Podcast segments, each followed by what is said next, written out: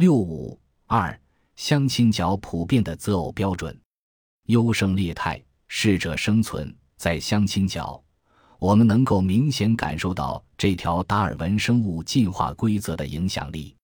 现在，我们来讨论适用于整个相亲角的游戏规则。需要说明的是，这些普遍规则的最终形成，一方面与传统的择偶偏好有关，另一方面。也是婚姻市场内部行动者长期博弈的结果之一。很明显，至少有六类人因为年龄、形象、职业、婚史、性格和属相的原因而被污名化为婚姻市场的黑六类。被污名化的后果，首先是他们在相亲角明显不受欢迎；其次，就算他们放弃在这里寻觅，即使在整个婚姻市场。他们遭遇到的婚恋障碍也远远大于其他待婚男女，因此，我们试图勾勒出在相亲角不受欢迎的个体的大致特征。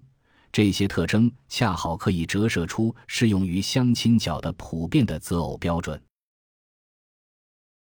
本集播放完毕，感谢您的收听，喜欢请订阅加关注，主页有更多精彩内容。